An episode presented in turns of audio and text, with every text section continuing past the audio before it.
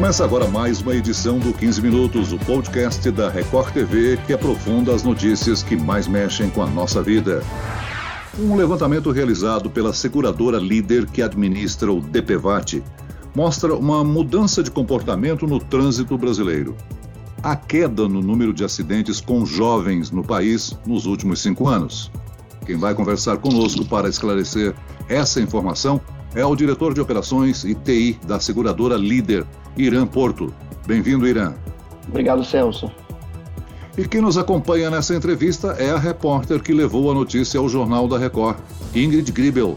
Tudo bem, Ingrid? Tudo bem, Celso. Um prazer participar do podcast.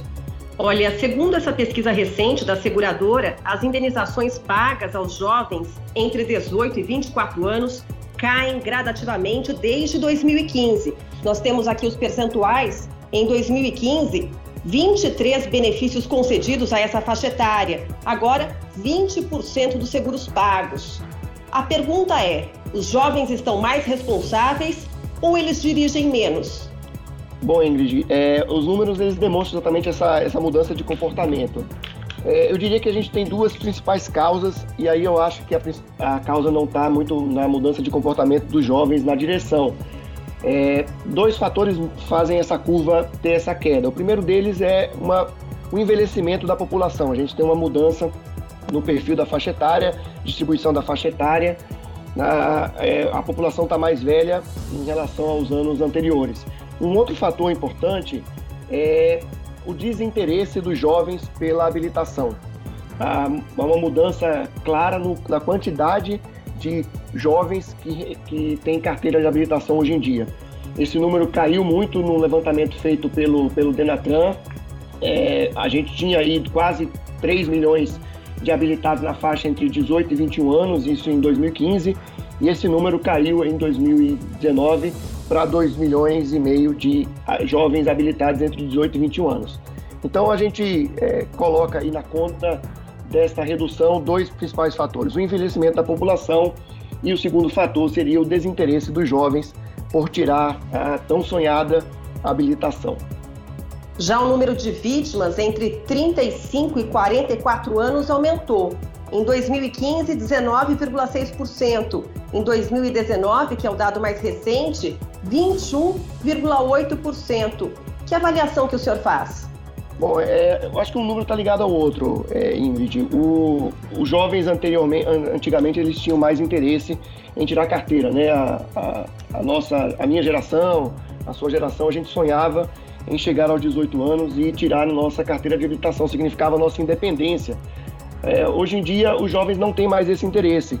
Então, essa mudança de comportamento deslocou um pouco o, o número de acidentes para a faixa etária de, de 34 em diante, né? De 34 a 40, 35 a 44 anos, que é a, a nossa, a nossa geração. Os jovens hoje, hoje em dia eles buscam outras alternativas de deslocamento.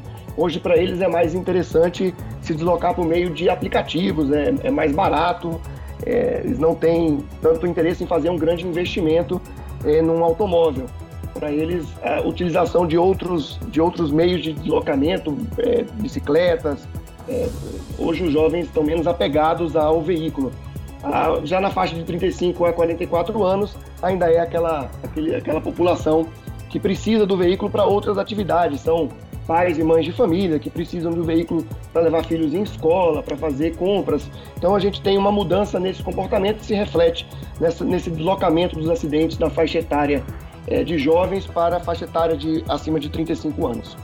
Simplesmente há uma mudança de comportamento, uma mudança de faixa etária onde os acidentes estão se concentrando. É, são, é, um, é um público de, de, de, jovens, ainda jovens, né, com 35 anos, mas que são famílias que precisam do veículo para se locomoverem para outras atividades. E também dos mais idosos, e aí entra um pouco do fator dos veículos terem trazido para esse público mais comodidade, como facilidades como câmera de ré, por exemplo, são hoje está mais presente nos veículos, então as pessoas com maior idade se sentem mais confortáveis em continuar dirigindo apesar da idade. Então há uma mudança de perfil do nosso motorista. Nós conversamos também com o Fábio Caráver, integrante da Comissão de Trânsito e Mobilidade Urbana da OAB de São Paulo. Ele falou sobre essa questão da mudança de perfil do jovem brasileiro. Teve uma queda, de fato, das carteiras de habilitação para jovens pelo fato da comodidade, ou seja, hoje os jovens eles têm muito mais interesse em viajar, fazer uma viagem nacional, internacional, investir na sua carreira profissional, do que de fato possuir um veículo. Por quê? Porque hoje um veículo ele tem muitas despesas, ele tem impostos, é, vaga para estacionamento, uh, pontos na carteira, eventual multa, uh, seguro do carro, ou seja, ele tem um monte de fatores que hoje ele prefere muito mais investir na sua carreira do que ter essas despesas. E com as plataformas dos aplicativos, eles conseguem atender essa demanda sem que o jovem tenha nenhum automóvel e tenha necessidade de possuir uma carteira de habilitação. Em médio e longo prazo, vai ter uma estabilidade mais segura no trânsito. Porque veja você, uh, um jovem que tira uma carteira de habilitação e que adquire um veículo é mais um veículo andando, circulando nas grandes metrópoles. E como as plataformas dos aplicativos já estão fazendo esse trabalho, vai ter menos veículo na rua, porque essas plataformas estão conseguindo atender essa demanda. Irã, pelos dados que você apresentou, dados do Denatran, né, nós perdemos aí 500 mil jovens com carteiras de motorista, comparando com 2015. Essa queda acentuada no número de motoristas jovens no país, isso é um reflexo das condições atuais de trânsito? De repente, o transporte público, aplicativos se tornaram mais atrativos, os jovens estão usando a bicicleta? Evidentemente, Celso, eu acho que essa é a principal razão. Não que o transporte público esteja, esteja suprindo toda essa mudança, né? A gente tem uma, uma parcela disso que obviamente vai para o transporte público, mas é o fato da, das prefeituras, das cidades terem investido em outros modais de deslocamento.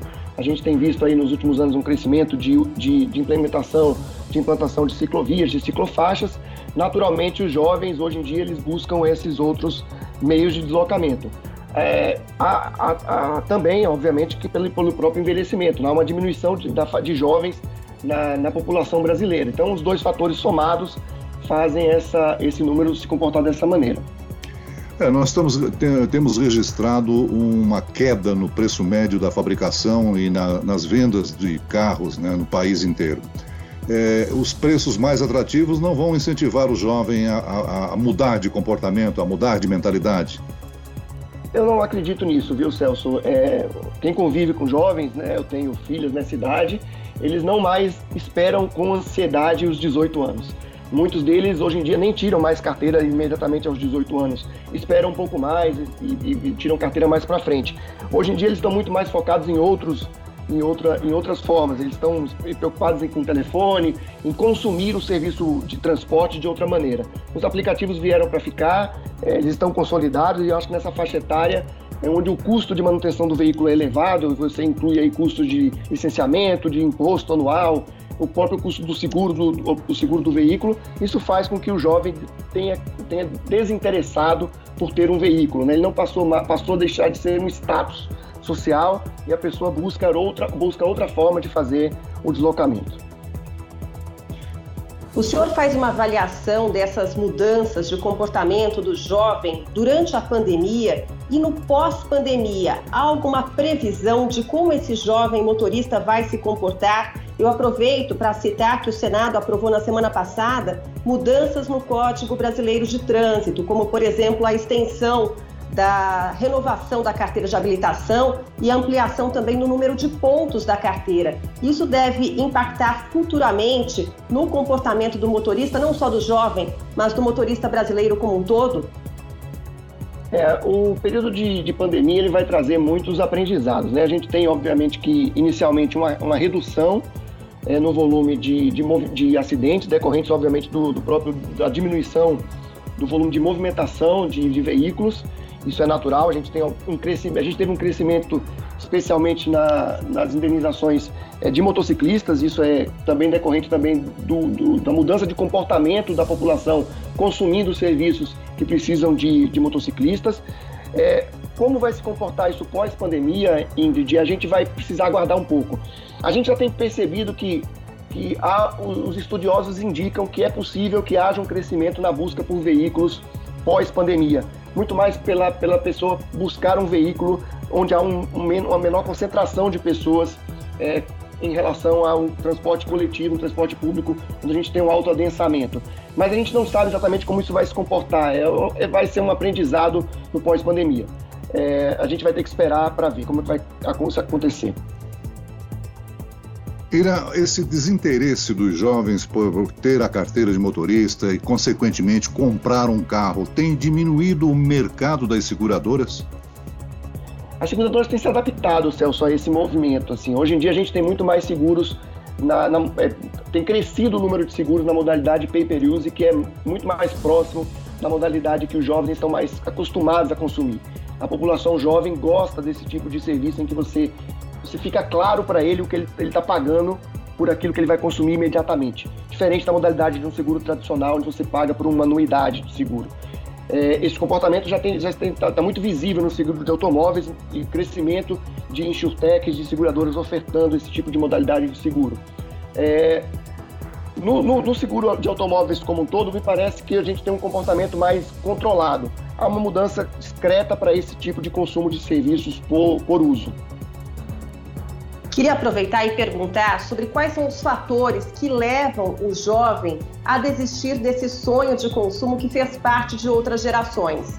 É o impacto do trânsito, o volume de carros pelas ruas nos grandes centros urbanos, é o valor do veículo, é o valor dos gastos embutidos, seguro, IPVA, ou é uma mudança de comportamento que acontece em todo o planeta. Na Europa, por exemplo, os jovens acabam utilizando mais o transporte público, acaba sendo mais interessante e mais barato para esse jovem. A gente tem um panorama desse jovem brasileiro, como ele tem se comportado e quais são os fatores que levam esse jovem a mudar a postura? Ingrid, é um pouco de cada fator. Assim. O trânsito, obviamente, ele contribui para essa mudança de comportamento os jovens não têm mais a paciência de aguardar, de, de suportar um, um, trânsito. É o preço do veículo, né? apesar de a gente ter eh, passado por um boom econômico no início da década, no início da década passada, a, a, gente passou depois por um período sequente de recessão e, obviamente, que a preocupação se deslocou para outros, outros investimentos. O, os próprios jovens começaram a consumir serviços de transporte por aplicativo de forma mais intensa. Então, é um pouco de cada fator desse. A gente tem o fator econômico, né, uma, uma, recessão recente, a gente tem uma mudança no perfil de consumo dos jovens do, das, dos modais de trânsito e a gente tem, obviamente, que a questão do trânsito nas grandes cidades. Um pouco de cada coisa contribuiu para essa mudança de comportamento de forma mais abrangente. Qual a importância do DPVAT e como ele pode servir de termômetro para que a gente saiba exatamente qual parcela da população tem se envolvido em mais acidentes? O DPVAT é, é um seguro com, pra, pra, disponível para toda a população brasileira, né? Qualquer cidadão no país tem direito ao seguro DPVAT, pode pedir hoje pelo aplicativo, pelo telefone. É, são formas que nós criamos para que durante o período de isolamento ficasse fácil da população ter acesso a esse direito. Muito bem, nós chegamos ao fim desta edição do 15 Minutos. Eu quero agradecer a participação do diretor de operações e TI da seguradora Líder Irã Porto.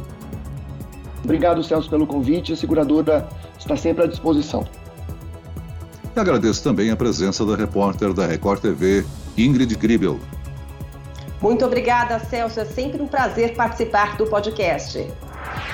Esse podcast contou com a produção de Homero Augusto e os estagiários Andresa Tornelli e David Bezerra. Sonoplastia de Pedro Angeli. E eu, Celso Freitas, te aguardo no próximo episódio. Até lá!